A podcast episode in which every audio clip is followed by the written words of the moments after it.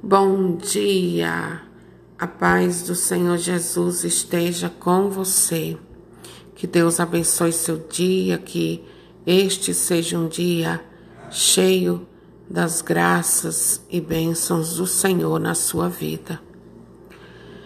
E hoje, baseado no Salmo 3, que fala de Davi quando fugia de seu filho Absalão. Eu quero falar com você sobre os inimigos, sobre os levantes de Satanás na nossa vida.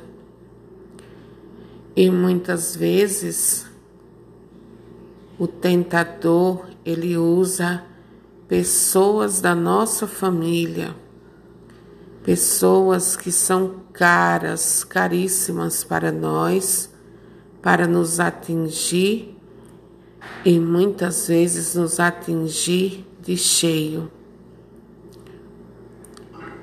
Mas eu quero dizer a você neste dia, se você tem sido vítima de ataques de Satanás que veio por meio de família sua, que você se coloque na presença de Deus, ore, busque ao Senhor, confia no Senhor e Ele fará por você o que há de melhor.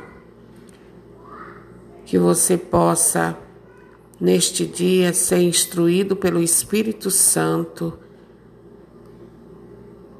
para se colocar na presença de Deus.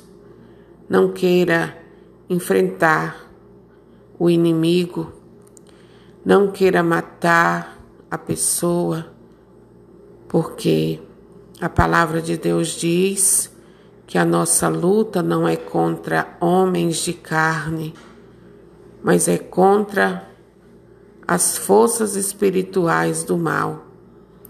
O que precisa ser aniquilado, o que precisa morrer, são as forças espirituais do mal.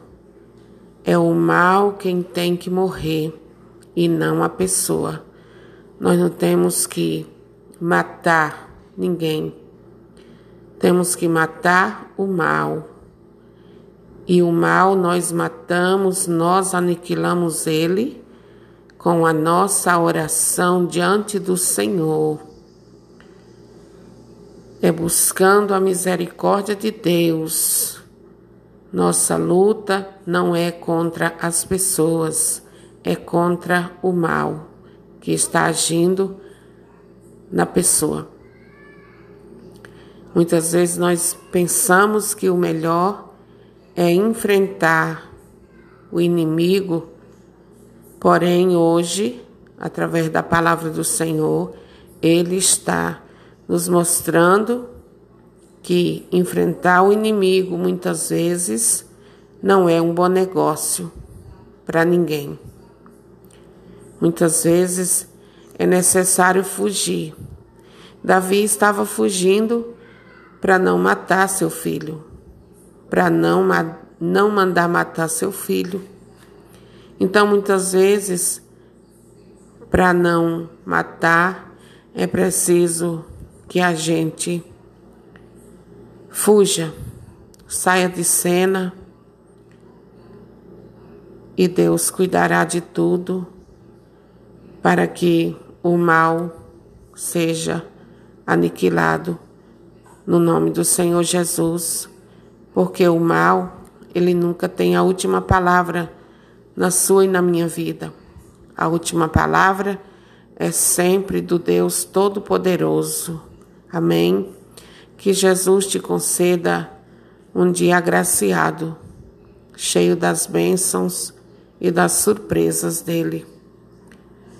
Que o Espírito Santo ele te dê a calmaria do coração de Jesus e que você tenha um dia abençoado. Amém. Fique com Deus. Deus te abençoe.